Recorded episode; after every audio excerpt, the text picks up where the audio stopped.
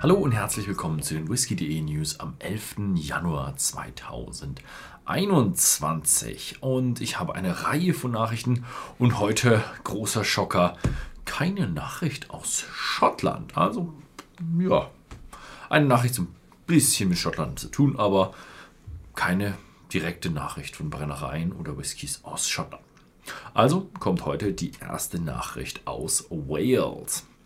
Wales strebt einen Schutzstatus für walisischen Whisky an. Ähnlich eben zum Scotch. Und sie legen Produktionsregeln fest, diskutieren darüber und irgendwann wollen sie dann einen Schutzstatus erreichen, ähm, wo man dann die Marke walisischen Whisky, weiß noch nicht, wie sie heißen wird so richtig, ähm, ja, erkennen wird. Bin gespannt, wir werden mehr darüber berichten, sofern es mehr darüber zu berichten geben wird.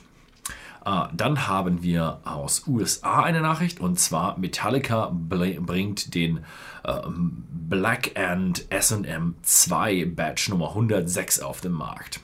Ja, es handelt sich hier ja eine Neuauflage des Black End. Und während der Reifung wurde der Whisky mit niedrig frequenten Tönen der äh, Metallica und San Francisco Symphony ähm, SM 2 Playlist beschallt. Wahrscheinlich wieder nur in USA erhältlich. Hm, ob er nach Deutschland kommt, wissen wir noch nicht, aber es ist unwahrscheinlich.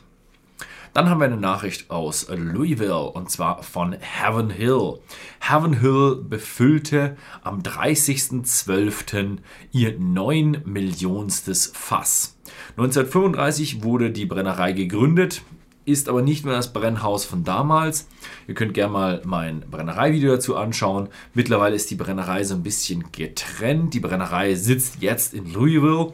Früher hieß diese Brennerei Bernheim, die sie gekauft haben und die Fässer werden zum Großteil in Bardstown gelagert. Und jetzt produzieren sie mittlerweile täglich 1300 Fässer und haben jetzt ihr 9 Millionstes Fass abgefüllt.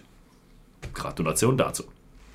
Dann haben wir eine Nachricht. Luxco bringt den Ezra Brooks 99 Proof auf den Markt.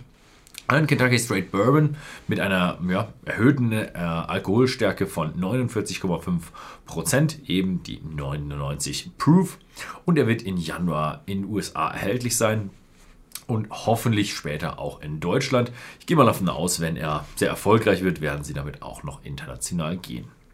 Dann gibt es eine neue Brennerei äh, und zwar heißt sie die Bro Brothers Distillery. Bro, Bro, Bro. Hm, weiß nicht genau, wie man das, wie sie das aussprechen wollen. Wahrscheinlich habe ich das jetzt gerade falsch ausgesprochen.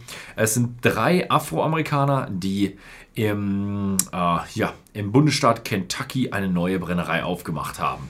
Und man plant bis Winter das erste Fass Bourbon zu destillieren. Also ja, auferöffnet, kann man jetzt so und so sehen, aber sie werden irgendwann anfangen zu produzieren. Wird eine sehr interessante Geschichte und wenn ich mal wieder eine USA-Tour machen werde, hoffe ich, dass die Brennerei auch erfolgreich war und dass ich sie besuchen kann.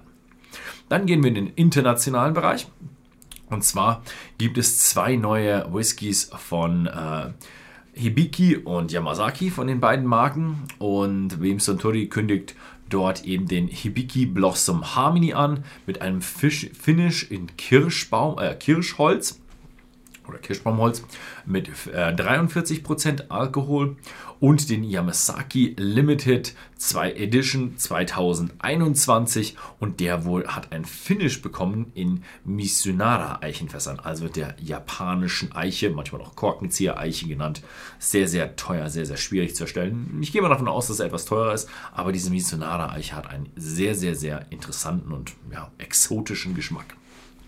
Dann haben wir eine letzte Nachricht von Brown Foreman, also Brown Foreman, Jack Daniels, Glenn Dronach, Ben Riach, ähm, wurde ausgezeichnet als Great Place to Work. Also ähm, damit ist Brown Foreman zertifiziert ein vorbildlicher Arbeiter, Arbeitgeber und natürlich ein toller Arbeitsplatz. Gratulation dazu. Ähm, das war's mal wieder diese Woche. Vielen Dank fürs Zusehen und bis zum nächsten Mal.